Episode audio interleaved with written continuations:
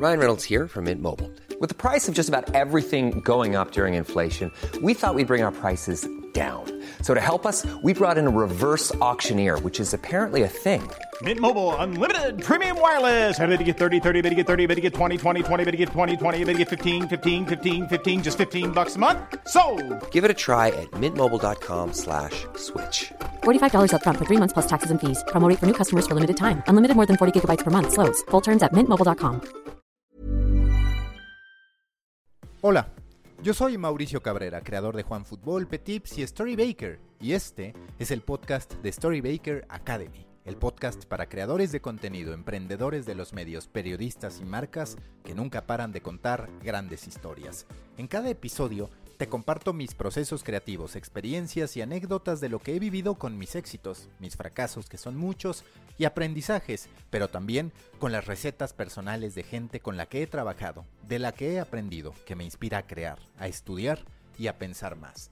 En este episodio platico con Ismael Briasco, consultor argentino que se ha especializado en LinkedIn plataforma en la que cuenta con una comunidad de más de 32 mil seguidores y que sirve como punto medular de Linked Up, empresa que creó para impulsar a profesionales en dicha plataforma, es decir, en LinkedIn, a construir estrategias de alto impacto. Aunque con menor exposición que Facebook, Instagram, Twitter y TikTok, LinkedIn es clave para quienes buscan hacerse de contactos y de reputación en una industria particular. Ahí, lo que más importa es la calidad de la audiencia. Y como en ninguna otra red, estás a un paso de establecer comunicación con la persona que puede asociarse contigo. Se puede convertir en tu cliente o con la que puedes aprender lo que necesitas para dar ese paso que aún tienes pendiente. LinkedIn, ahora lo sabes, no es solo para mayores de 40 ni para gente que está buscando trabajo, es para todos los que quieren brillar en su propia industria. Que se enciendan los hornos, episodio 7, temporada 1. ¿Cómo construir una audiencia en LinkedIn? Episodio de Storybaker Academy, Ismael Briasco. Ismael, gracias por estar aquí. Yo te contacté, yo te conocí a partir de LinkedIn, que digamos es una de tus plataformas visibles. Pero antes de entrar en materia a todo lo que tú haces en LinkedIn, cuéntanos cómo es que llegaste allá y cómo es que incluso empezaste a construir un negocio en torno a esa plataforma. ¿Cuál es el contexto que te construye? Gracias, Mauricio. Un placer estar acá en el podcast. Em, uy, a ver, LinkedIn. LinkedIn lo uso hace muchísimos años, este, creo que desde los comienzos de LinkedIn, pero la realidad es que eh, no, le, no, le, no le empecé a poner foco hasta hace cuatro años atrás aproximadamente, en 2016, en donde empecé a ver que LinkedIn dejó de ser una plataforma para buscar trabajo o para, o para postular búsquedas de trabajo Em, y empezó a convertirse en una plataforma de contenidos. Desde ese momento empecé a, mirarla con otros ojos, ¿no? Empecé a entender que podía ser realmente una plataforma interesante para generar negocios y ahí empecé a utilizarla este, con ese fin, con el fin de hacer crecer mis negocios y de, llegar a contactos que a mí me interesaban, que en particular son CEOs de compañías de Latinoamérica. Y a partir de ahí empecé a, redirigir todos mis esfuerzos de redes sociales principalmente a, LinkedIn. Oye, ¿y tú cómo analizarías la historia de LinkedIn? Porque es una plataforma particular, digamos, nunca ha tenido el hate, el odio que sí han recibido Facebook, que sí ha recibido Twitter. Tampoco podríamos hablar de un crecimiento astronómico espectacular como sí lo tiene TikTok. La historia de LinkedIn se ha construido mucho más a fuego lento y con etapas también muy definidas, donde para algunos LinkedIn sigue siendo equivocadamente un espacio para poner su currículum y se acabó. Pero en algún momento eso da un giro, como tú dices, hacia la creación de contenidos. ¿Cómo entender la historia de LinkedIn, en particular cuando se le compara con otras redes sociales que suben, pero también es cierto, bajan más rápido? Eh, interesantísimo el punto. Bueno, yo creo que el, mayor diferencial o, lo principal que uno se da cuenta de cuando compara LinkedIn con cualquier otra red social es que LinkedIn está, está bien encasillada en el mundo profesional. ¿sí? O sea, no, no, no, no, no tiene, digamos, no tiene otra, otra arista. Cosa que eh, Facebook en algún momento ha coqueteado también con el mundo profesional. De hecho, uno en Facebook hasta podía cargar su currículum. Este, entonces, era una, era una cosa bastante híbrida. Twitter ha sido bastante, raro también su, su, foco, este, y ha terminado siendo realmente una plataforma, como bien decís vos, llena de haters, este, y muy enfocada quizás al, tiempo real, a los medios, al, contenido de, noticias por ahí. Pero LinkedIn siempre se ha, concentrado en el mundo profesional. Y originalmente, siendo una plataforma principalmente para la búsqueda de trabajo y para la postulación de, empleo. Yo creo que en algún momento eh, empezaron a darse cuenta de que el mundo profesional no estaba siendo de alguna manera em, em, cubierto por nadie. Hablo del punto de vista de los contenidos, ¿no? Eh, y de hecho, la mayor plataforma de contenidos hasta que LinkedIn empezó a darle foco era Facebook. Pero Facebook era una ensalada, ¿no? Porque vos en Facebook de golpe eh, publicabas un contenido hablando sobre, no sé, el crecimiento del el marketing digital en Latinoamérica y te contestaba tu mamá. Entonces era como, era muy raro, ¿no? O sea, el, público que lo terminaba viendo era una mezcla. Entonces vos no podías realmente dirigir y decir, no, para, quiero que este contenido, que es profesional, no lo esté viendo mi familia o mi amigo de la secundaria, lo esté viendo gente que tiene que ver con mi industria, con mi negocio o el target de clientes al que yo quiero. Y ahí es donde creo que LinkedIn empezó a darse cuenta que estaba dejando como decimos acá en, Argentina, estaba dejando este dinero sobre la mesa, ¿no? Estaba perdiéndose una, oportunidad gigante de ocupar un espacio que nadie estaba ocupando realmente. Y creo que ahí empezó a hacer ese switch de a poco, hasta yo te diría, no sé, no tengo claro el año, pero por lo menos hasta que yo lo empecé a usar de manera profesional y en serio, que fue 2016, 2015, pero esto empezó a pasar antes, em, eh, los que lideraban LinkedIn, o, el mayor público que tenía LinkedIn, ¿quiénes eran?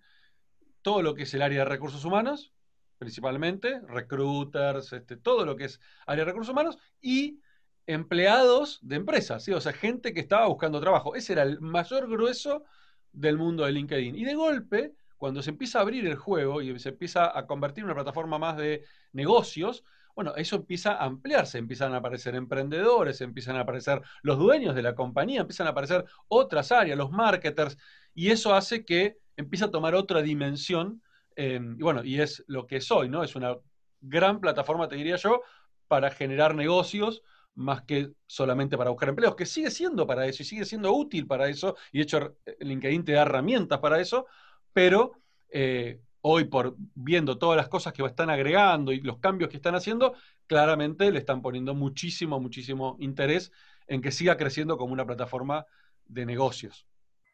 Sí, digamos que LinkedIn cada vez está siendo más agresivo y más evidente en los cambios que está haciendo y las intenciones que tiene. Tú en esos cambios, ves algunos focos rojos que digas, esto puede poner en peligro, digamos, a la plataforma. Yo, por ejemplo, veo todo este empuje hacia la monetización por parte de LinkedIn, donde te empieza a llamar para que busques, para que empieces a promocionar tu contenido, que bien sabemos que terminó contaminando Facebook. Todavía el esquema en LinkedIn y sobre todo en Latinoamérica no, no explota. Pero tú ¿ves que ese tipo de prácticas podrían contaminar o ves, digamos, un, futuro todavía prometedor para LinkedIn? Interesantísimo la pregunta. Eh, mira, yo lo que veo, lo que veo que LinkedIn es el último bastión todavía de, del, contenido orgánico, ¿no? O sea, todavía LinkedIn le da mucha importancia al orgánico y si uno hace cosas bien y si publica buen contenido, puede realmente explotar. O sea, me pasó hace tres días atrás que publiqué un, artículo contando una experiencia personal, etcétera, y ya lleva 90.000 vistas. Eso, de manera orgánica, ¿sí? O sea, y sin utilizar ningún tipo de estrategia de compartirlo, este, los famosos pods, y nada, o sea, es 100% orgánico. Cuando vos realmente con, un, eh, compartís un contenido de buena calidad, LinkedIn hoy te lo premia. Eso querés hacerlo en Facebook, querés hacerlo en Twitter, querés hacerlo en TikTok. Bueno, TikTok, dentro de todo, hoy todavía este, está en una estrategia similar, ¿no? Donde podés, pero no es profesional. Casi no hay ningún lugar para poder hacer eso. Y la realidad, mi sensación es que tarde o temprano, tarde o temprano, eso, digamos, LinkedIn va, va a volcarse hacia lo mismo que hizo Facebook, ¿no? En donde le empezó, empezó a cerrar un poquito el jardín, ¿sí? Y empezar, bueno, ya pasa, de hecho, si vos hoy publicás ese mismo contenido que te estoy contando, que publiqué el sábado, lo publicaba en la página de mi empresa, ¿sí? En LinkedIn, y lo hubieran visto 20 personas. No mucho más. No hubiera pasado no, no, hubiera logrado ni, ni, por casualidad la viralidad que tuvo. Eh, ¿Por qué? Porque LinkedIn restringe justamente los contenidos que uno publica en las páginas para que pagues. O sea, lo que buscan es pagar para que ese contenido viralice o llegue a más gente, que es lo que hace Facebook, que es lo que hacen casi todas. La diferencia es que todavía no cerraron la viralidad de, las, publicaciones en perfiles personales. Por eso todavía viralizan. Pero yo creo que tarde o temprano es algo que va, a cambiar, inevitablemente. Este, eh, tanto LinkedIn como cualquiera de estas son empresas y necesitan ganar dinero. Este, y, llega un punto que no se vuelve casi insostenible el crecimiento de estas empresas si no facturan. La diferencia, creo yo, con otras redes que tiene LinkedIn es que tiene modelo de pago que no tienen las demás. Vos no tenés forma de decirle a, Facebook, bueno, te pago por tener un perfil premium o te pago por acceder. Entonces creo que eso es lo que todavía hace que LinkedIn pueda sostenerse de una manera distinta al resto de las redes porque te, te, ofrece, de hecho yo lo pago, yo por ejemplo yo pago la versión Sales Navigator, que es la versión más cara de LinkedIn, que me da un montón de herramientas que a mí como, como emprendedor y como, y como marketer me son súper útiles para poder llegar a, un montón de, contactos que con la versión gratuita no podría. Por otro lado tenés también la plataforma de educación. LinkedIn, en comparación con otras redes, tiene otros elementos u otras herramientas que ninguno te retiene y eso es lo que le hace por ahí, eh, eh, le permite tener otros modelos de negocios que no sea la publicidad solamente. Y que aparte ese punto que mencionas es interesante porque en algún momento se veía a LinkedIn como la plataforma aburrida de personas mayores de 40 años, que no había ningún tipo de contribución más allá de buscar trabajo. Y sin embargo, a partir de todos los cuestionamientos, las críticas que se están dando en redes sociales, yo sostengo incluso que esta idea de estar todos conectados en un espacio en el que cualquiera nos pudiera responder, pues era una utopía que estaba destinada a terminar mal, como lo estamos viendo y lo podemos notar con los trending topics, en particular en Twitter, pero también con muchísima desinformación en Facebook. Entonces, cuando se analiza todo el contexto, también parece que LinkedIn es más una plataforma para estos momentos que lo que estamos viendo en las redes sociales. A ver si coincides. Sí, sí, coincido plenamente y se, y se ve esa, ese, ese, impacto también en los números, ¿no? LinkedIn creció o LinkedIn, eh, creció en, eh, durante la pandemia más de un 50% su tráfico a nivel global. Em, eso demuestra claramente, a ver, creo que demuestra muchas cosas, ¿no? Por un lado, las empresas que se dieron cuenta que tenían que hacer negocios de manera digital y encontraron en LinkedIn una herramienta para hacerlo. Las personas que por debido a la pandemia salieron a buscar trabajo urgentemente y, recuperaron su cuenta de LinkedIn, que quizás las tenían este, olvidadas y con telarañas. Este, y por otro lado, porque algo, sucede algo en LinkedIn en particular, que como bien decís, no pasa en las otras redes, eh, que la desinformación desaparece muy rápido o, la misma, o la misma comunidad las termina matando. O sea, no hay, eh, no te encontrás con contenido banal, o sea, contenido muy, muy, este, es muy raro encontrar chistes, es muy raro encontrar eh, como decimos acá en Argentina, pavadas en LinkedIn, todo el contenido es, bastante interesante y cuando alguien publica un contenido más similar para, que, para Facebook o para otras redes sociales, este, aparece un montón de gente contestándole, esto no es para LinkedIn. O sea, el mismo usuario de LinkedIn cuida mucho la plataforma, o sea, es muy consciente de la importancia de darle, y aparte creo yo, no nos olvidemos, ¿no? Estamos en LinkedIn con nuestro perfil profesional, con lo cual todo lo que hacemos ahí genera un impacto, ya sea si estamos buscando, si el día de mañana buscamos trabajo, ya sea si somos dueños de una compañía, o sea, construye nuestra reputación, cosa que nos podemos dar el lujo en otras redes sociales, bueno, en Twitter ni hablar que uno puede tener un nick, entonces ni siquiera puedes tener tu nombre y apellido, con lo cual podés hacer cualquier cosa, es como la época de los foros de internet, que vengo yo de ese mundo, este, y en Facebook dentro de todo estás escudado en que podés estás cuidado dentro de tu ámbito de amigos y de contactos personales y podés cerrar ese. En cambio, en LinkedIn no, en LinkedIn estás expuesto. Entonces, eh, la gente se cuida mucho más en lo que hace en, LinkedIn que en otras redes. Vivimos en un momento en el que nuestro potencial negocio es habitualmente propiedad de otro. Entonces vemos a Facebook, en efecto, coqueteando con quitarle audiencia a LinkedIn, ahora con los grupos que para mi gusto le falta mucho, pero también se mete a competirle a Tinder con Facebook Dating y demás, aunque en Latinoamérica sean muy pocos los que lo utilizan. ¿Tú ves a LinkedIn como una potencial competencia fuerte para el sistema educativo de los países. Ahora, por ejemplo, pues ya anuncia un programa para apoyar a millones de personas que se quedaron desempleadas y demás. Cada vez tiene más una oferta educativa. Estamos ante un momento de boom de la educación en línea con plataformas muy clavadas en eso, pero la realidad es que LinkedIn puede convertirse en la gran plataforma educativa a nivel mundial. Sí, creo que tiene esa, esa, esa oportunidad LinkedIn definitivamente, pero siempre hablando de, educación a un nivel em, eh, profesional, ¿no? No metiéndose en la educación, eh, eh, digamos, nada, del secundario para abajo, digamos, una educación, digamos, de, terciario hacia arriba, definitivamente LinkedIn tiene esa oportunidad. Ahora, no sé si, si van a ser lo suficientemente rápidos e inteligentes para poder cubrirla.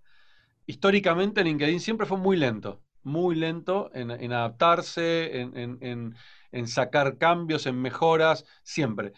Hay que admitir que es verdad, en el último año en particular se han acelerado increíblemente. De hecho, ayer mismo, hoy a la, mañana, me apareció una feature nueva en la versión mobile de, LinkedIn, por ejemplo, que podés grabar durante 10 segundos tu nombre, para que la gente sepa cómo pronunciarlo cuando te contacta. A decís, Qué raro, o sea, no sé si es una feature tan importante o tan relevante. Claramente alguien la debe haber estudiado y por eso la pusieron. De hecho, lo hice, la grabé y, con mentalidad de marketer aproveché para dejar un mensaje, en realidad más que dejar mi nombre. Este, eh, pero eh, noto eso, noto que están realmente haciendo pruebas constantes y sacando cosas a una velocidad enorme comparado con otros años. También con las consecuencias mm, eh, negativas que puede tener eso, que muchas veces sacan cosas quizás no están todavía muy, muy trabajadas, pero este, creo que esa es la manera, ¿no? Este, probar, probar, que lo hace Facebook ya hace mucho tiempo. Facebook, eh, hay, un, hay, un, hay, una nota, una entrevista que le hacen a Mark Zuckerberg donde él cuenta que en este momento hay más de 10.000 versiones de Facebook corriendo en forma simultánea, testeando diferentes productos. Y yo creo que LinkedIn tiene que ir hacia lo mismo, y, de hecho está haciendo hacia lo mismo, em, eh, y, y tiene una oportunidad gigante. De nuevo, no estoy 100% seguro si van a ser lo suficientemente rápidos para poder posicionarse como los, los número uno en e-learning, ¿no? Tienen la oportunidad, la tienen, y tienen la plataforma, la tienen. En algún curso que dabas, mencionabas que para ti las company pages no van a despegar o cuando menos que no es su momento. Sin embargo, es cierto que LinkedIn las está impulsando y acaba de hacer una modificación que a mí me parece muy útil y que la diferencia del resto, que es que ya te permite ver quién te sigue, porque hasta hace unos días estaba, digamos, en un contexto de, ok, yo tengo 1500 followers y no sé quién me sigue. Ahora ya te permite acceder a conocer quién es el que te ha dado follow. Y ese paso me parece medular para que tú empieces a entender que tienes una audiencia de mucha mayor calidad que en otras redes sociales. ¿Tú qué visualizas que va a pasar con estas company pages si es que van a poder despegar, si no, si una empresa, por ejemplo, debe apostar por ese esquema? Mira, yo, siempre digo lo mismo. Eh, no, no, es que no, no es que no tenés que tener una, una, company page. De hecho, sí, solamente, mira, ya, hay un solo motivo por el cual tenerla. Por el hecho de tener el logo en tu perfil y que no aparezca el logo gris de que, de que esa empresa no tiene, o sea, porque eso parece una empresa fantasma. Entonces, ya por eso hay que tenerlo. Eh, y, generar contenido te genera branding, o sea, el, entrar a la página, si yo te entro a tu perfil y quiero conocerte, quiero saber quién sos, y voy que veo que, que trabajas en cierta empresa o que sos dueño de tal empresa, y voy a entrar a tu página y voy a investigar un poquito, y bueno, y si veo que la página no está completa, no tiene contenido, y me, va a generar algo de ruido, seguramente. Entonces, para mí, hoy, el mayor foco de las, de las páginas es un tema de branding. Eh, como, LinkedIn, la única manera que te permite hoy de crecer con las páginas es prácticamente pagando, impulsando los posteos, o bueno, que vos de tu perfil personal compartas los contenidos, pero que igual no viralizan, el, algoritmo no les da importancia, y de hecho, mira cualquier publicación que alguien comparte un contenido de su página, ¿cuánta, ¿a cuánto llega? Eh, no tiene mucha llegada. ¿Por qué? Porque tiene sentido. LinkedIn lo que quiere es, no, para pagar para poder llegar. Es lo mismo que hace Facebook, ¿no? Y el problema que para mí tiene hoy LinkedIn es que es muy caro. O sea, hoy la publicidad de LinkedIn es extremadamente cara y creo, históricamente siempre fue cara, eh, y creo que hasta que eso no baje, hasta que no eh, eh, se vuelva algo un poquito más accesible para la mayor cantidad de las compañías, y no solamente para un Globant o para un Google, un Microsoft, este, em, la gente va no, va, no va todavía a darle impulso a, las páginas de, LinkedIn. Pero coincido con vos que sí, están, ellos están haciendo cosas cada vez más para que empiecen a crecer, definitivamente. Pero para mí no es, todavía no es el momento. O sea, ¿sabes cuándo va a ser el momento? Cuando las páginas puedan contactar a la gente. Por ejemplo, hoy no podés contactar como la página a una, que sí podés hacer en Facebook, por ejemplo. No podés contactar a uno de tus seguidores. No podés mandar un mensaje como la página. Y eso para mí es clave. Cuando tú analizas en tu consumo a los mejores creadores de contenido de LinkedIn, ¿cuáles son tus grandes, grandes referentes? Que digas, a estos sí no me los puedo perder. Em, uy, tengo varios y de, muy diferentes este, ámbitos, ¿no? Em, yo, tengo un perfil bastante raro porque soy muy tecnológico, muy técnico, vengo de, trabajar en el mundo de IT muchos años, después de tener mis empresas, entonces me metí mucho también en el, en el mundo del management, en el mundo de negocios, y por el otro lado tengo mi, lado coach, mi lado, digamos, soy coach ontológico. Entonces, sigo personas de muchos ámbitos. Em, del lado, te diría, empresarial, de, negocios, de, entrepreneurship. Em, bueno, sigo a gente como Leo Piccioli, sigo a gente como Diego Noriega, em, sigo a gente como Hernán Schuster. Eh, y de afuera, bueno, nada, a grandes líderes, ¿no? Como Tony Robbins. Eh, pero la realidad es que como mi día a día en LinkedIn tiene mucho más que ver con em, comprender cómo siempre sacarle el mayor jugo posible a LinkedIn. Hoy la mayor gente que estoy siguiendo tiene que ver con el mundo del growth hacking, ¿no? con el mundo del, o del growth marketing. Em, y ahí sigo a, bueno, uno de, uno de los que volví fanático en los últimos meses es John Spirian. John Spirian es un, copywriter em, inglés que además este, se metió también en el mundo del de growth hacking y este, escribe mucho contenido sobre este, cómo escribir buenos contenidos en LinkedIn, cómo lograr llegar a la mayor cantidad de gente. Otra, otra persona que sigo mucho es un, me cuesta mucho pronunciarlo porque es un, es un indio, su nombre es Vibehub Sisinti, que es uno de los growth hackers más conocidos del mundo. fue el, el growth hacker de Uber para toda Latinoamérica, bueno, trabajó en varias compañías eh, y para mí es uno de los que más sabe de Grow Hacking en LinkedIn.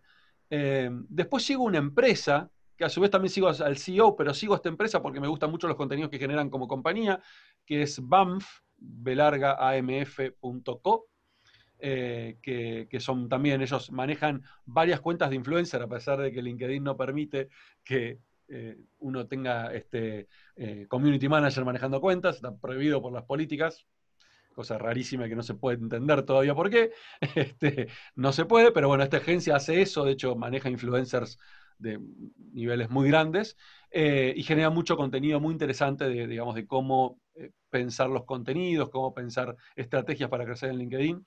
Y así nada, muy variado, ¿no? Este, Neil Patel, otro que sigo, para la gente que te escucha, porque me llamó mucho la, atención el del copywriter, mucho también por mi bagaje en términos de storytelling, ¿cómo se escribe el apellido de esta persona? ¿De Sean? ¿Era Spicer o algo así? Es, Espirian, ¿cómo suena? Espirian, con E, empieza con E. Espirian. Em, sí, escribió un libro muy bueno que de hecho lo estoy leyendo, que se llama em, ADN, Copywriting ADN o Writing ADN, algo por el estilo, que lo acaba de sacar hace un mes, mes y pico, este, que está muy bueno, que habla justamente de cómo, cómo pensar los contenidos desde el punto de vista de este, lograr la mayor, el mayor impacto con ese contenido en, el mundo digital. ¿no? O sea, él, piensa eh, cómo generar contenido para el mundo digital principalmente. Eh, y si lo seguís en LinkedIn vas a ver, nada, los, los contenidos que genera son realmente de una calidad extremadamente superior.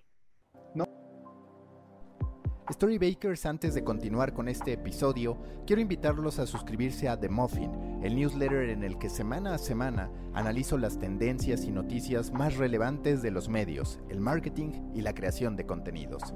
Si quieren ser parte de una comunidad de más de 3.000 periodistas, emprendedores, storytellers, creadores de contenido, marqueteros y empresarios, suscríbanse a The Muffin, storybaker.co, diagonal de, guion medio muffin, storybaker.co, diagonal medio muffin. Si se les hace más fácil, les dejo la liga en la sinopsis de este episodio. The Muffin, panquecillo rico en nutrientes para su cerebro, un producto de Storybaker. Continuamos con The Coffee.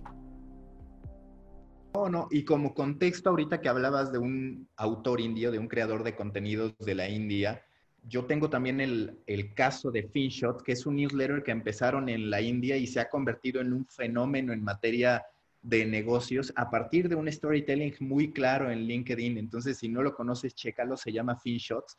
La verdad es que es un caso extraordinario. Pero bueno, yendo contigo, ¿Tú en qué momento dices, con este tipo de contenido voy a impactar, esta va a ser mi estrategia? Y sobre todo, ¿en qué punto tú dices, ok, ya llegué a un punto en el que lo estoy empezando a dominar, digamos, y ya puedo también empezar a ofrecer asesorías a este respecto? Eh, mira, yo, tengo, yo, yo, pasé por muchas transformaciones en, mi vida como emprendedor, ¿sí? Eh, eh, como esto que te contaba, bueno, trabajé casi 15 años en el mundo corporativo, después me eh, renuncié para dedicarme a mi primer emprendimiento, eh, y, cada vez que, fui pasando por alguna de estas transformaciones, fui adquiriendo este, nuevas habilidades y nuevos conocimientos, y llegó un punto a mis 40 años, que, de hecho lo puse en un, en un, posteo en LinkedIn que fue extremadamente viral, que lo vieron como 150.000 personas, en donde me empecé a plantear ¿para qué sirvo, no? ¿Para qué soy? Porque cuando te encontrás que no sos especialista en nada y que sabes mucho de todo, este, también te trae una crisis eso, porque, porque venimos de una, de una forma de pensar que nos cría este mundo de que tenemos que especializarnos, ¿viste? tenemos que ser los mejores en algo. Eh, y eso me llevó eh, eh, a, todo un replanteo que me llevó un par de años en, encontrarme, y que justo fue en la, etapa donde empecé a poner mucho foco a LinkedIn, y empezar a plantearme, bueno, ¿para qué soy? ¿Y cómo me quiero vender? ¿Y cómo quiero mostrarme al, mundo empresarial? ¿no? Em, y en esa etapa eh, fue cuando empecé a pensar, ok, yo tengo que, tengo que empezar a construir una marca personal, que no lo venía haciendo. Eh, en forma indirecta, sí, siempre uno está construyendo una marca, inevitablemente, pero nunca le había puesto foco, nunca había dicho, bueno, para, para, yo quiero venderme de esta manera, o quiero que me vean de esta manera, o quiero construir esta, esta, esta, esta imagen mía. Eh, y esto arrancó hace dos años de una manera, primero como una idea, y empecé a darle forma. Me costó mucho encontrar la forma hasta que la encontré. Este, hoy me defino como una especie, me costó hasta encontrar la palabra, hoy me defino como un líder digital, porque justamente que te contaba al principio, ¿no? Tengo como un, nivel de conocimiento y un nivel de, amplitud de, llegada muy, muy, muy amplio, valga la redundancia, eh, y me encontré con esto de líder digital, y ahí, y ahí empecé a decir, bueno, para, si yo me considero un líder digital, eh, y que gran parte de lo que hago es eso, ayudar a las empresas a pensar en, este liderazgo digital que necesitan hoy implementar para poder entender este nuevo mundo, necesito empezar a generar contenido. Parte de eso fue decir, bueno, necesito eh, primero explotar todos mis años de haberme posicionado muy fuerte en el, mundo emprendedor. ¿Qué me dejó eso? Y me dejó muchos contactos de muy buena calidad. Me dejó una llegada muy fuerte al mundo del liderazgo digital. Dije, bueno, genial, puedo utilizar eso para aprovechar y conversar con todas estas personas y generar contenido con eso. Eso fue que el año pasado este, armé, em, comencé mi primer canal de YouTube este, en donde entrevistaba, eh, digo entrevistaba en pasado porque vino la pandemia y lo tuvimos que parar porque era, eran entrevistas en vivo, Em, entrevistaba a líderes de, empresas, estuve bueno, con, varios, con varios líderes de diferentes compañías, eh, conversando justamente sobre, sobre todo este mundo digital, la transformación, el cómo ellos llegaron donde llegaron. Eh, y después dije, ok, pará, eh, necesito un podcast también. Entonces ahí, todo eso fue, fueron cosas que empezaron a, caer de a poquito, ¿no?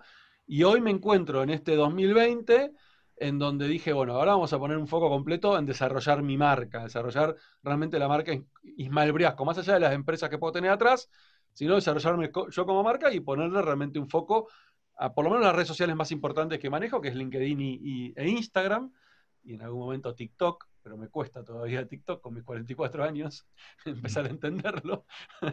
este, eh, pero me di cuenta que, que, que, hoy es clave. Hoy si, si sos emprendedor, si sos eh, empresario, eh, hoy no puedes depender solamente de que tu empresa sea la que venda. Vos también tenés que vender. Y, ni te digo solamente el empresario, también hasta los directores de las compañías, y es mucho de lo que hablo en mis, consultorías con, grandes, con grandes empresas, ¿no? Es decirle, todos los colaboradores de la compañía son potenciales vendedores de la empresa y tienen que desarrollar también su marca personal. Eh, y esto fue también un aprendizaje mío, y ahí me di cuenta que LinkedIn era fundamental para todo esto. Fundamental porque, de nuevo, no hay otro espacio eh, profesional en donde uno puede mostrarse que, sea, que no sea LinkedIn. O sea, uno puede, puedes utilizar Instagram, claro, por supuesto, desde ya, de hecho lo utilizo muchísimo. Pero de nuevo, Instagram es lo mismo que que te contaba antes, quizás con, no tan eh, no tan cerrado como es Facebook, pero es casi lo mismo. O sea, en Instagram tengo una ensalada, me siguen mis hijas, me sigue este, mi mamá, eh, y en, en, LinkedIn puedo enfocarme exactamente en el público al que quiero, al que quiero llegar. Y eso me fue llevando a, de alguna manera también a darme cuenta que tenía un montón de conocimiento muy variado que además de, digamos, de ayudar a las empresas en, tecnología, en marketing, en, management, etcétera, también podía ayudar a las empresas con el tema de LinkedIn. ¿Por qué? Porque lo viví yo en, carne propia, mi crecimiento personal en LinkedIn. Eh, entonces empecé a, hacer algunas asesorías y después me di cuenta que no era mi foco la asesoría per se, sino eh, ayudar a la generación de leads en LinkedIn, que fue lo que me funcionó muy bien a mí personalmente con mis empresas. Te diría que el 90% de mis clientes vinieron por LinkedIn. Y dije, para, esto lo puedo transmitir a, mis clientes. Y cuando vi que mis clientes tuvieron una enorme receptividad y les funcionó, dije, para, esto puede ser un producto. Y ahí fue que lo armé como empresa y, creé lo que hoy es LinkedUp, que, que básicamente ayudamos a empresas a generar leads en LinkedIn de una manera este, mucho más, este, casi en piloto automático, te diría.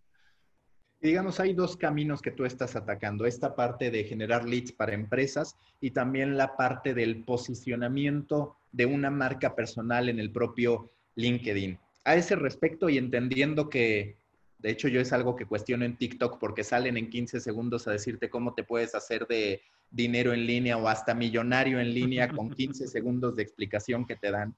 Pero entendiendo eso, ¿cuáles son, digamos, prácticas que sí recomiendas y prácticas que no al momento de tener tu perfil en LinkedIn? Desde lo básico hasta cierto detalle, cierta profundidad.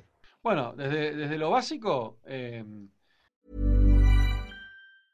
Hiring for your small business? If you're not looking for professionals on LinkedIn, you're looking in the wrong place. That's like looking for your car keys in a fish tank.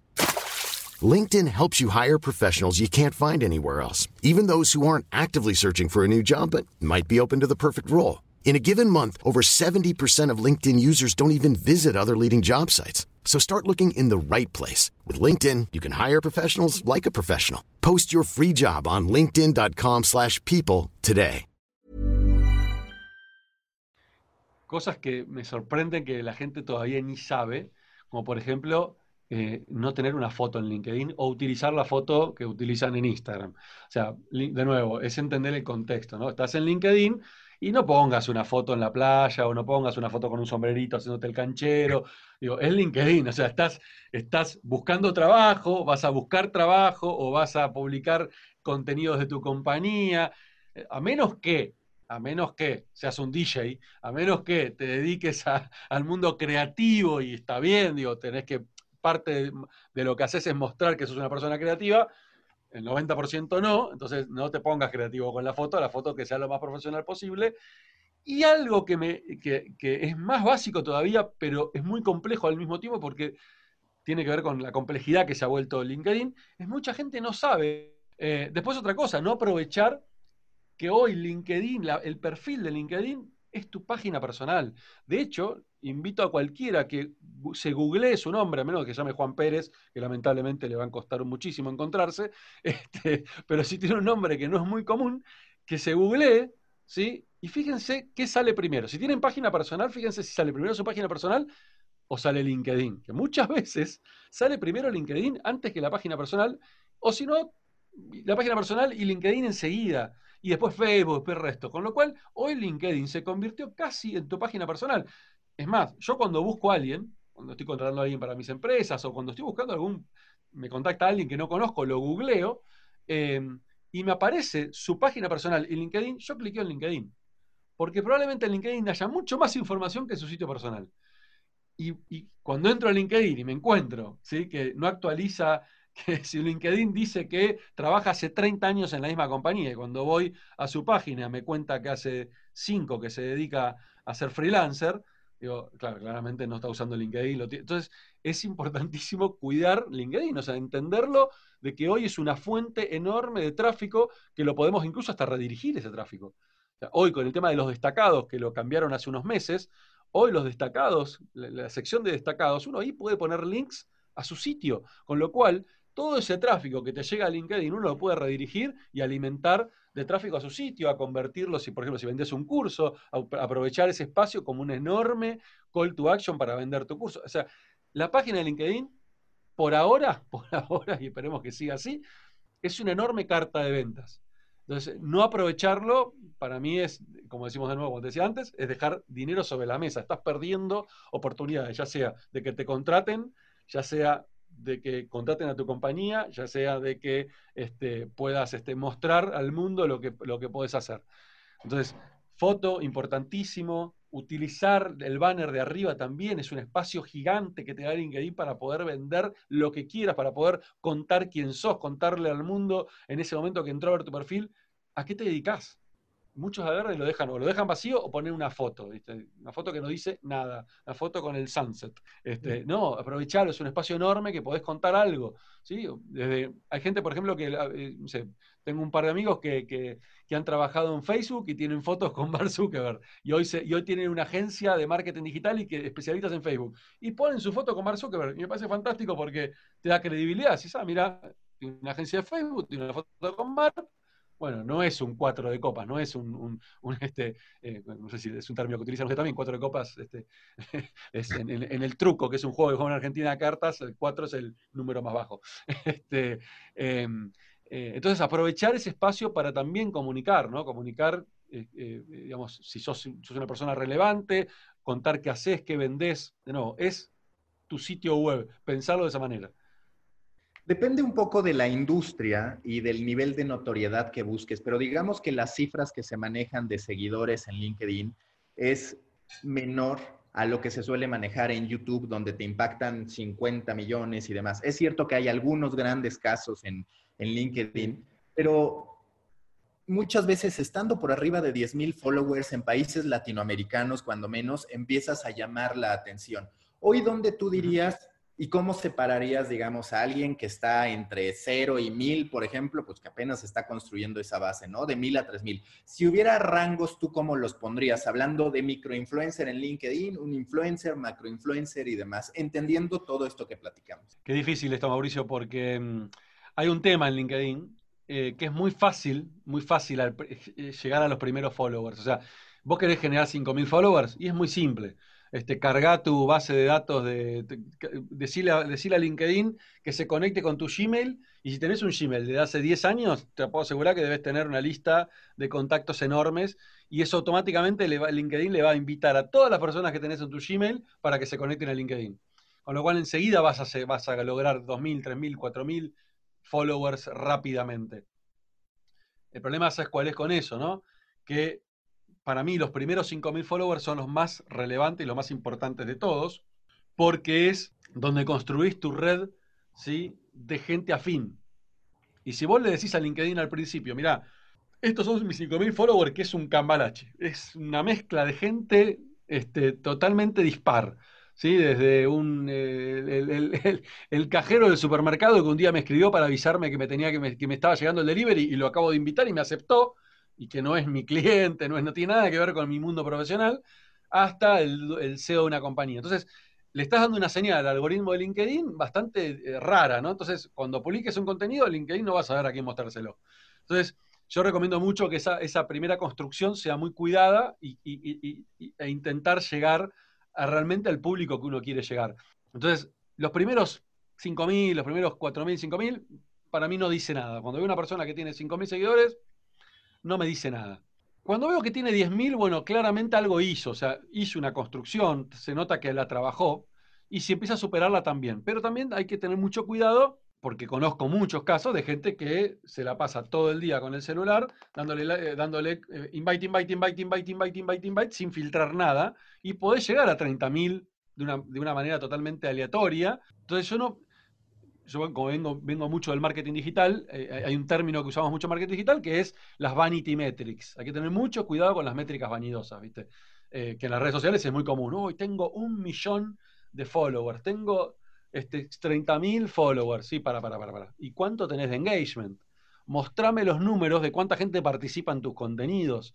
¿sí? Eso es lo que importa, porque si tenés 30.000 followers y después vas a, un contenido, vas a los contenidos y todos tus contenidos le dan 5 likes, no dejan comentarios, este, no los comparten nadie, bueno, este, es muy fácil tener 30.000 eh, eh, con, este, contactos en LinkedIn, que, de los cuales 1.000 se conectan solamente a LinkedIn y el resto hace 5 años que no lo usa. Entonces, hay que, yo creo que no es solamente el volumen, sino también es la calidad, ¿no? Entender cuál es la calidad.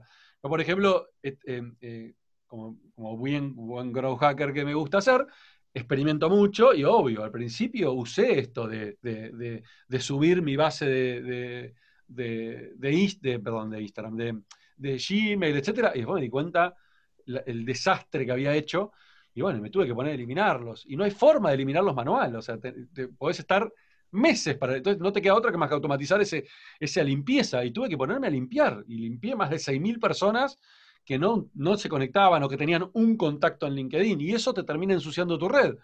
Porque LinkedIn le va a intentar mostrar el contenido a esa persona que tiene un contacto, y esa persona que tiene un contacto, imagínate que lo ve, le dé like y te deje un comentario. Lo va a ver la otra persona que tiene el contacto y nada más. Entonces tu contenido no va a viralizar, no va a llegar a nada. Entonces te conviene cuidar mucho también los contactos que tenés este, para lograr este, visibilidad. Entonces, yo soy muy de cuidar mucho eso, de poner mucho foco. Cuando, empecé a entender esto hace unos años atrás, empecé a poner foco y dije, bueno, ¿para cuál es mi target? ¿A quién le vendo yo? ¿Quién es mi, quién es mi comprador potencial? Entonces, identifiqué muy bien esos, eh, lo que se llaman en, marketing ese buyer persona, ¿sí? cuál es ese, cliente ideal mío. Y dije, ok, son CEOs de compañías de la TAM, de cierto tamaño, son gerentes de marketing, de empresas no digitales, son, y empecé a entender todo eso y empecé a decir, bueno, este es mi target y a estos tengo que agregar, a estas personas tengo que contactar. Y este es otro mito, eh, abrí una puerta nueva, otro gran mito de LinkedIn de la vieja escuela, ¿no? ¿Acepto a todo el mundo? o acepto solo los que conozco de manera personal. Claro, en la vieja escuela de LinkedIn era, no, solamente acepto a los que me reuní, a los que conocí personalmente. Eso ya está, ya fue. De hecho, LinkedIn antes te decía este, que aclares de dónde lo conocías, o se habían trabajado juntos, o que a su email. Eso, no te diste cuenta que en un momento de la nada, ¡pum!, desapareció. ¿Por qué? Porque LinkedIn dijo, che, pará, claro, no, nos convertimos en una red social y ahora esto es una, es una herramienta tremenda para conectar gente que no se conoce y, puede ser afín o puede consumir sus mismos contenidos. Entonces liberó eso, a menos que vos forzadamente digas, no, solamente voy a aceptar a aquellas personas que carguen mi mail, que muy pocos lo hacen. Em, entonces, eh, em, eh, ahí, ahí eh, cuando empecé a hacer eso, cuando empecé a targetear muy bien a, mi, a, la gente con la que quiero conectar, empecé a ver los números, empecé a ver que eso se tradujo inmediatamente en mejor engagement, en mejor llegada, y después entramos en otro tema que es muy complejo también de, por ahí hablar en el podcast, que tiene que ver con que no todos los contenidos van a viralizar, no todos los contenidos lo va a ver, por más que tengas un millón de seguidores. Hay contenidos que te van a dar like 10 personas, porque por ahí es importante el contenido para vos, pero no es un contenido que viralice.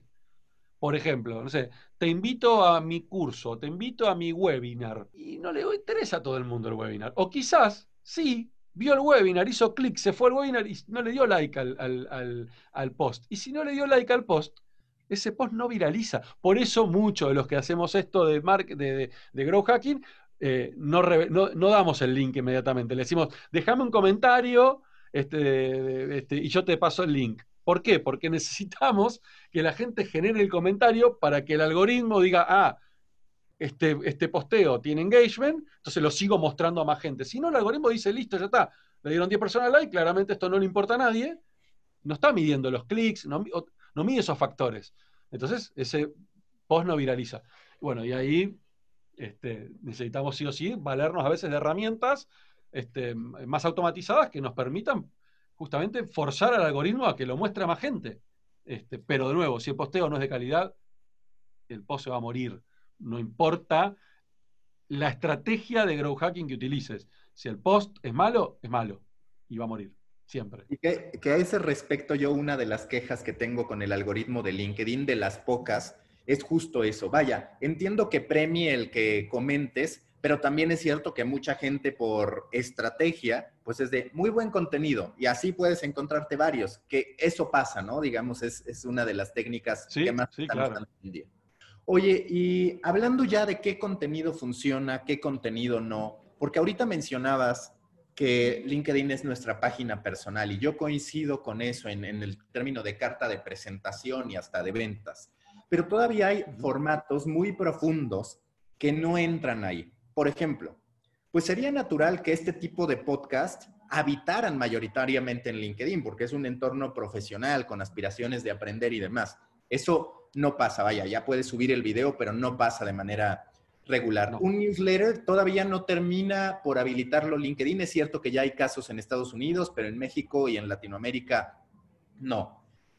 Sí, hay, hay, pero son, son poquitos. Este, de hecho, por ejemplo, Leo Picholi, que lo nombramos antes, él tiene, pero viste que es, es, es a ojo, viene LinkedIn y te, te, te, lo habilita a mano, ¿no? no hay nada automático ahí. Sí, entonces para ti, ¿qué contenido funciona hoy en día, hablando de lo que todos pueden postear? Interesante. Eh, mira, coincido con vos lo que decís. Por ejemplo, este contenido que es súper interesante, probablemente cuando lo postees en LinkedIn no genere demasiada viralidad. Y yo tengo la explicación también para eso, porque me pasa, yo, también hago entrevistas en mi podcast y, no viralizan, o sea, no viralizan en LinkedIn. Eh, y creo que tiene que ver con varios factores. Uno, si estoy poniendo un link externo, todos sabemos que los links externos mueren en todas las redes sociales porque, salvo Instagram que no permite, eh, porque lo que quiere la red social es que te quedes adentro, no que te vayas. Entonces, penaliza, entre comillas, a los links externos. Eh, pero ponele que decís, me corto un pedacito de esta charla, la parte más interesante, y la publico. Tampoco viraliza. Muy pocos casos viralizan.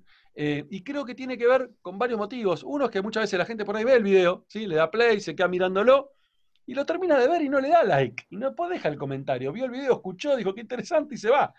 Y eso LinkedIn no lo mide, no está midiendo a ver cuánto tiempo la persona permaneció mirando el video, que para mí debería ser un factor importantísimo ¿sí? para que eso haga que viralice. Incluso, digo, yo ya pensándolo, me pongo el sombrero ahora de marketing de producto, que lo hice muchos años, y yo pondría en, el player del video ahí mismo que puedan dar like. O sea, mientras estás viendo el video, que te aparezca el botoncito, ¿te está gustando este video? Dale like. O sea, fomentar justamente que si la persona está, le está gustando lo que está viendo, le dé señales al algoritmo de, che, esto me interesa y lo quiero compartir. Hoy no pasa, hoy es súper básico el, el, player de, de, de, de LinkedIn. Eh, por otro lado, lo que también sucede es que si vos querés que ese video realmente viralice, tenés que ponerle un nivel de, un nivel de edición y un nivel de laburo, como hace Gary Vee, por ejemplo, Gary Vaynerchuk, que lo hace muy bien, que el tipo lo tiene súper estudiado, que la gente tiene un nivel de atención en los videos que es muy chiquito, que son los primeros dos segundos, o el primer segundo, y viste lo que hace él, agarra la parte más interesante del video, la más controversial, la pone al principio, un segundo, cosa de que decís, wow, ahora me quedo a ver todo el video completo, y después la vuelve a repetir, y eso sí genera el engagement, pero bueno, nada, eso ya requiere un trabajo, requiere tener gente que sepa editar, entonces ya no lo puede generar cualquiera. No, ya ahí se, achica mucho el, la cantidad de gente que puede generar ese tipo de contenidos. Por eso, el contenido que más funciona, incluso me funciona muy bien a mí también, es el contenido de texto puro. Porque el contenido de texto puro, yo tengo posteos que los he escrito en 20 minutos y han llegado a 100.000 personas. Y, literalmente, Mauricio, los escribí en 20 minutos y no lo, no estuve craneando una semana, no. Me levanté la mañana y dije, che, quiero hablar de esto. Y, y no pude, y empecé a escribir, 20 minutos y lo escribí y dije, no, quedó lindo, pum, lo publiqué y explotó. Ahora, ¿qué tenía ese contenido para que explote? ¿Estaba vendiendo algo? Y no, obviamente que no. Normalmente esos contenidos no, no, llegan a nada en ningún lado, eh, excepto algún que otro caso, pero muy, muy poco. Eh, eh, estaba, eh, no sé, halagando una marca y no. Estaba hablando de mi empresa, no. Estaba contando una historia. Las historias. Las historias son lo que más vende. ¿sí? Somos, somos seres que nos encanta escuchar historias. Tres primeros renglones que te muestra LinkedIn este, antes de apretar el botón ver más, este, eh, que es el famoso el clickbaiting que se suele llamar, ¿sí? Eh, pero, pero ojo, si yo te pongo algo interesante en esos tres renglones que te generó el interés de ver el post completo y después te defraudo, no va a funcionar tampoco. Entonces, la calidad es clave. O sea, ese contenido no tiene que defraudar. Eh, pero, de nuevo, a mí lo que, para mí el contenido que más funciona en LinkedIn, hoy al menos, es el contenido de texto. No porque sea mejor o peor, sino porque es más fácil, si tenés los skills, es más fácil de poder generarlo que si tenés que publicar una imagen. Ahora, sí me ha generado, me, ha funcionado muy bien, por ejemplo, encontrar contenido que ya es viral en otros perfiles o es viral en otras redes, ¿sí? Subirlo a LinkedIn, pero ahí el secreto está en darle tu propia impronta porque si no te convertís en un simple copycat, ¿no? O sea, no sirve de nada. Entonces yo lo que suelo hacer, ahora no lo hago tanto, últimamente no lo hice tanto, pero normalmente lo que hacía era, me agarraba un video que yo sé que era viral, que funcionaba muy bien, y le ponía mi mirada. O sea, en el texto daba mi opinión al respecto. Que esto lo hace mucho. Yo, ah, mira, me, olvidé.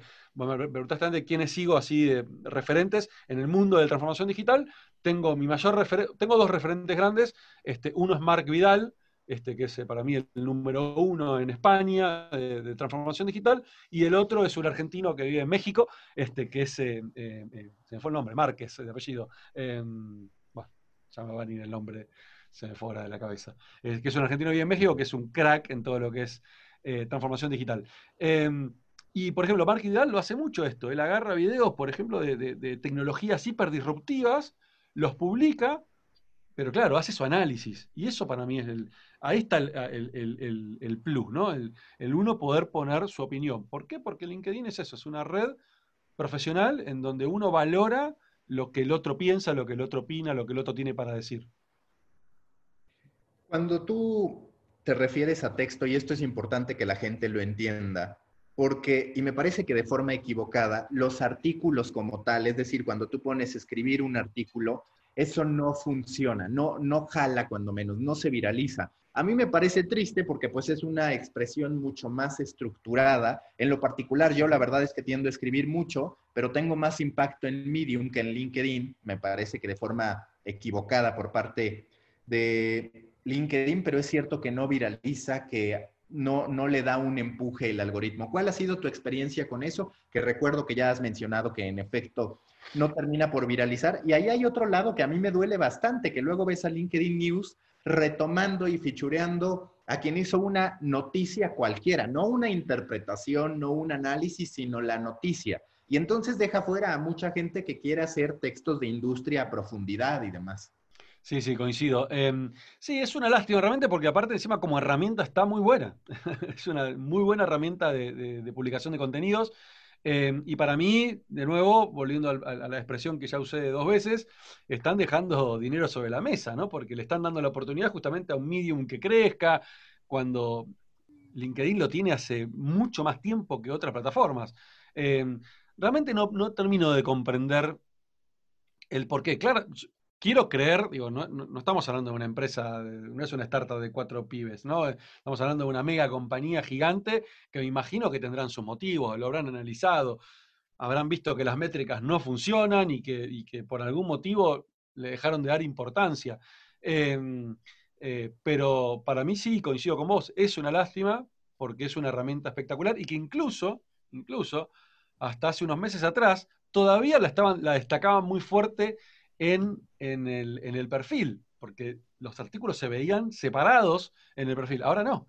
Ahora es destacados y vos podés poner los artículos o no. Entonces, cada vez menos incluso eh, se, ven, se muestran los artículos. Em, y la realidad es que todas las veces que he probado, no, no, no funciona. Yo los escribía, los pocos que escribí los hice solamente para que cuando entrabas a mi perfil vieras que tenía artículos escritos. Nada más que por eso, porque ninguno logró tener, ni por casualidad, las llegadas que han tenido los, los post largos. Post largo me refiero a posteos utilizando los 1300 caracteres. ¿no? ¿Tú qué extensión de mensaje en texto, digamos, en un post regular recomiendas? Es decir, están estas tres líneas que son las que ve el usuario, el que te sigue de primera instancia, pero tú qué extensión recomiendas y si recomiendas más una redacción a nivel bullets, por así decirlo, que a nivel párrafos. Em, yo recomiendo utilicen todos los caracteres que puedan. Eh, ¿Por qué? Por varios motivos. Eh, uno, nada, porque hay más contenido y cuanto, cuanto, más te puedas explayar, más podés eh, digamos, darle contexto a lo que estás diciendo. ¿no? Es una realidad, es una obviedad, pero tiene sentido. La otra es por el nuevo cambio de algoritmo que sucedió hace menos de un mes, este, en donde ahora LinkedIn está, está mirando el tiempo que pasa la, pasa la gente leyendo un contenido. O sea, cuánto tiempo permaneces adentro del contenido. O sea, ahora LinkedIn está, está midiendo la, famosa tasa de rebote que, conocemos de los, de los, sitios web. Es lo mismo. O sea, si la persona entra a tu contenido, este, por más que clique el botón de ver más, eh, permanece un segundo y se va, para LinkedIn, eso es una mala señal. Eso quiere decir que ese contenido no funcionó, no tiene interés, no, no, no generó ningún tipo de, importancia. Entonces, si condenas un contenido que tiene dos líneas, probablemente todos pasen dos segundos y se vayan. Por eso es importante el contenido lo más largo posible. Con respecto al, estilo de escritura, el estilo de escritura en formato este bullet o formato espaciado, eh, tiene toda una lógica y una explicación, eh, precisamente pensando en mobile más que, más que en desktop. ¿Por qué por el mobile, este, em, si uno tiene, si vos te encontrás un texto todo en párrafo, eh, ya de por sí eh, resulta cansador para la vista, resulta decir, uff, mira todo lo que tengo que leer, o sea, no me permite escanear. Como, como, como, como seres humanos normalmente lo que hacemos es no leemos en detalle. A veces inconscientemente no nos damos cuenta, pero escaneamos los textos. Entonces, escribir con líneas separadas ayuda a que sea mucho más fácil ese escaneo, relaja mucho más la vista, pero ojo, porque he visto gente que hace eso, pero son todas las líneas del mismo, largo. Y eso tampoco funciona. Entonces hay que armar lo que se llama el formato de onda, ¿no? Es un formato como una, una ola. Este, entonces lo haces ameno. De hecho, esto lo estamos viendo cada vez más en los blogs. Fíjate que los contenidos de los blogs ya no son más un choclo enorme así de tres, cuatro párrafos. Ahora tienen bullet points, negritas, itálicas. ¿Por qué? Porque eso relaja la vista, hace que sean eh, imágenes, que usamos GIF, eso hace que sea mucho más relajada la vista y se pueda leer de una manera mucho más eh, cómoda este, y, capta la atención.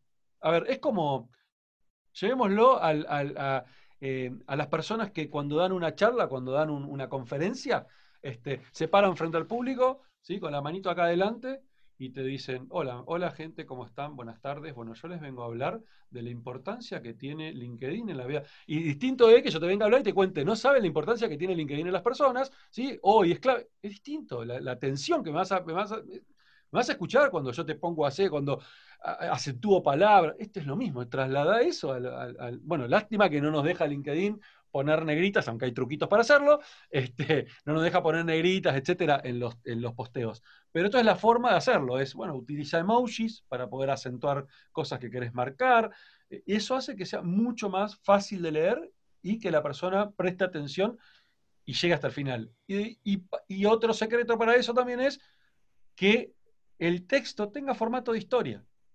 Que cada línea que estoy leyendo me den ganas de seguir leyendo la que sigue. Porque donde una línea marcó un final, probablemente abandone ahí y no llegue al final del, post. Este famoso storytelling, ¿no?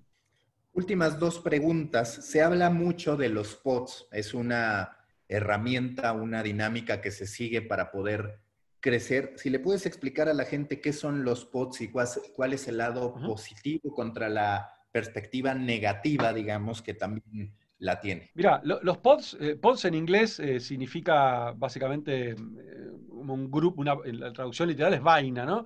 Pero es un grupo de personas que se juntan para hacer algo en común. Eh, ¿Cuál es el origen de los, pods? Es lo que todos alguna vez hicimos de publicar un artículo en nuestro blog y decirle a nuestros amigos, che, mirá lo que publiqué, o, mandar un newsletter a toda nuestra base para contarles este, que publiqué este artículo. Em, eh, el pod es eso, es pedirle a personas que tenemos, eh, que, tenemos confianza o no, o personas afines a nosotros, que vayan a ese posteo y le den like lo, o lo recomienden o lo compartan.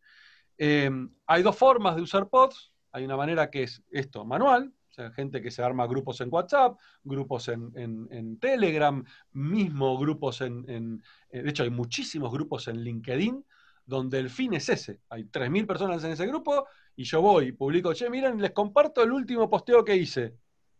Eso es un pod. le estoy diciendo a la gente de ese grupo, che, miren este post, vayan y denle like. Si les interesa y si les gusta, le van a dar like. ¿Sí? Si les resulta interesante. Hay otra forma, ¿sí? que es la manera automatizada. Aparecieron algunas compañías en los últimos, el último año y pico, dos años, que, auto, que esto ya venía en otras redes sociales, ya se hacían en Instagram, se hacían en otras redes sociales, que es personas que dicen, che, pará, yo me sumo a este grupo y todo lo que posteen en este grupo, yo le voy a dar like y le voy, y lo voy a, y lo voy a, em, y voy a comentar. ¿Qué voy a comentar? El comentario que dejó la persona que maneja ese grupo. Eh, o, perdón, el que publicó ese, ese posteo. Y ahí viene la parte negativa de todo esto, ¿no? Eh, la parte positiva es, le estamos dando señales al algoritmo de decirle, che, mira, este post, mostrarlo a más gente, ¿sí? De la que lo mostraste, porque hay gente que le está interesando. Entonces lo que hace el algoritmo dice, bueno, ok, por la próxima hora, dos horas, lo voy a mostrar a más gente. Y si esa gente nueva que lo ve, que no viene de un post de gente orgánica, ¿sí? le da like, buenísimo porque el, post empieza a viralizar. Ahora, importante, antes de pasar a la parte automática, si el post es malo, si el contenido es una porquería, por hablando mal y pronto, le van a dar like las 20, 30, 50, 100 personas que están en el pod y nada más. Y se va a morir. Porque la siguiente hora, como se lo mostró a 5.000 personas nuevas, y las 5.000 personas habrán mirado diciendo, ¿por qué le dan like a esto? Yo no le voy a dar like. Va a morir, o sea, y se va a caer y no va a funcionar.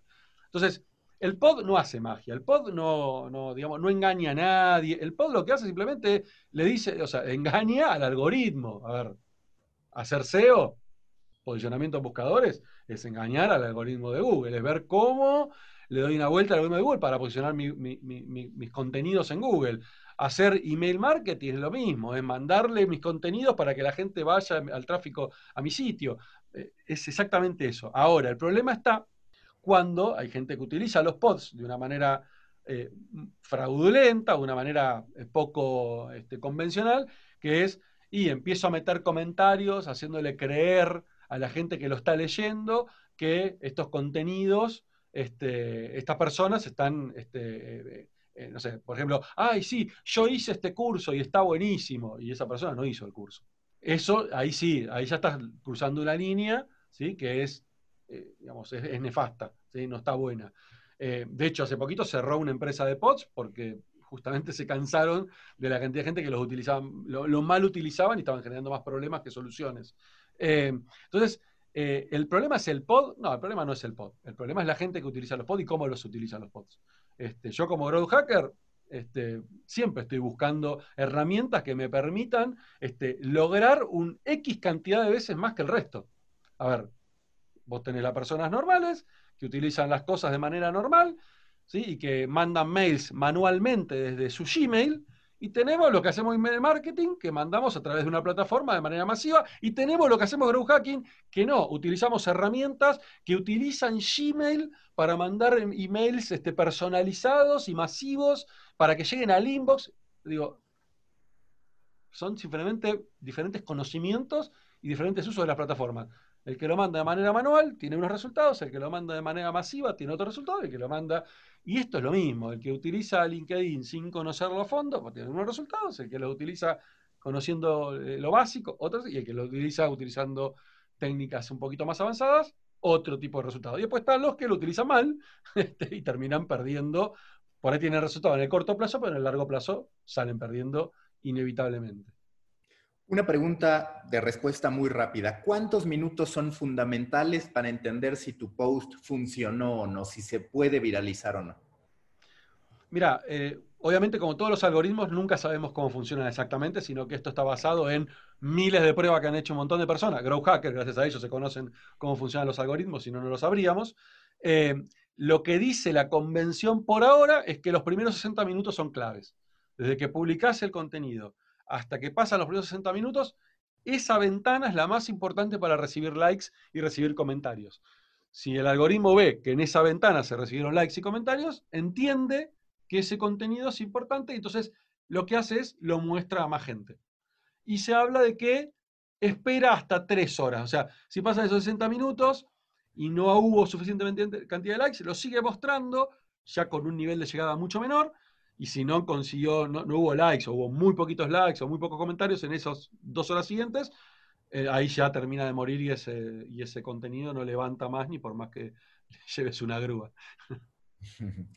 Eh, la última pregunta, al menos la última pregunta que tiene que ver con un tema de LinkedIn directamente es, la dinámica de Storybaker Academy es en cada episodio ponerle un reto a la gente. Este reto lo contestan, participan en el grupo en Facebook. Que para mi gusto, por ejemplo, Facebook tendría que habilitar, si de verdad le quiere pegar a LinkedIn, el que puedas compartir PDFs y demás dentro de los grupos, porque es una herramienta muy importante para el tema de insiders. Pero bueno, ¿tú qué reto le pondrías a la gente que participa en Storybaker Academy para que en ese grupo la conteste? Algo sobre lo que hemos platicado.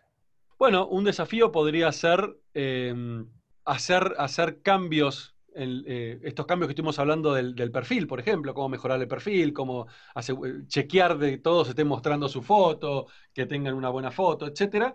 Em, y algo que no hablamos y que puede estar bueno es, y que, aparte lo podemos medir, eh, es em, aprovechen el espacio del about o el, sobre mí en el perfil de LinkedIn para contar quiénes son, qué hacen, qué pueden hacer por la persona que está leyendo ese, ese, ese perfil. Imagínate que si sos, eh, no sé, sos un, un, un, marketer, ¿sí? vendés servicio, o sos un consultor y vendés servicio de consultoría, probablemente las personas que vean tu perfil son personas que quieran contratar un servicio. Entonces, aprovecha ese espacio para contarle qué podés hacer por esa persona y todo ese contenido que pongas ahí va, va a ayudarte a que cuando alguien esté buscando lo, lo, que vos haces, ya sea porque estés buscando trabajo, ya sea que estés, seas un consultor, ya sea que vendas servicios, lo que sea, eh, va a ser que empieces a aparecer en los resultados de búsqueda de LinkedIn. Entonces, esto es muy medible. Hacer cambios en tu perfil de LinkedIn para mostrar y que aparezcan keywords relacionadas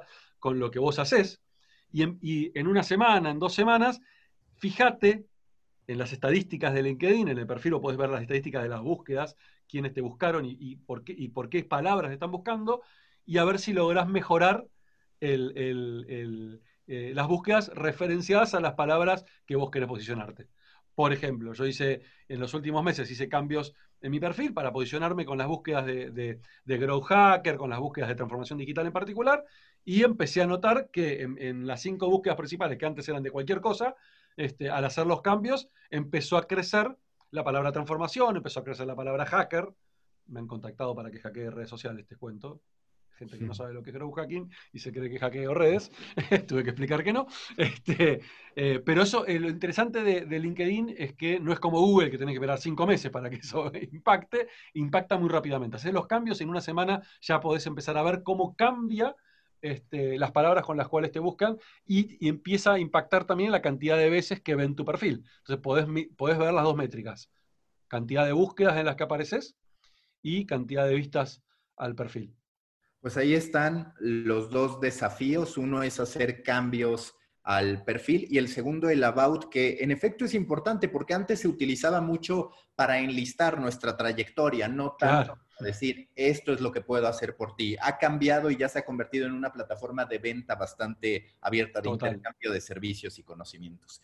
La última pregunta, que es más bien una petición de recomendaciones, ya platicamos de tus distintos eh, contextos, tus distintas áreas de especialización, pero tres libros que para este particular que tiene que ver con generación de historias, con growth hacking, recomendarías para la gente que, quiera saber más sobre esto o inspirarse al menos? Qué difícil, porque mm, el problema de growth hacking es que ningún libro va a servir, porque todos los libros que compre van a quedar obsoletos, porque a menos que lo hayan escrito hace un mes atrás, eh, ya es viejo y normalmente un libro se tarda meses en escribir, con lo cual yo no recomiendo libros de growth hacking.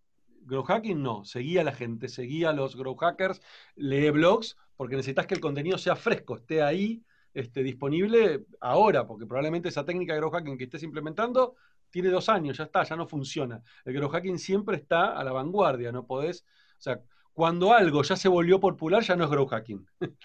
Cuando ya lo hace todo el mundo, ya no es growth hacking, ya es marketing digital. Entonces, eh, yo no leo libros de growth hacking. Con respecto a, Es un tema, porque con respecto a historias, está el libro de este muchacho de, que te contaba antes, de John Spirian, que sí lo recomiendo porque es muy actual, lo terminó de escribir hace poquito y es un libro chiquito, entonces, digamos, tiene... ¿Cómo, se llama? Eh, voy a tener que buscarlo, ¿eh? Content DNA. Claro, porque está en inglés. Es DNA, no ADN. No lo vamos a mostrar nunca como ADN. Claro. Es Content DNA. Este es el libro de, John Spirian. Me parece formidable. Em, y después, mira, em, y que yo creo que indirectamente tiene que ver, ¿no? Porque eh, creo que la, a eh, si algo, si algo a mí me, ha marcado muy fuerte durante toda mi vida como emprendedor, como padre, como eh, em, sí, como amigo, como pareja, como todo, ¿no? Como, ser humano en la vida, es tener valores, ¿no? Es tener, es tener este, principios, este, es poder eh, conectarme conmigo, con, autoconocerme.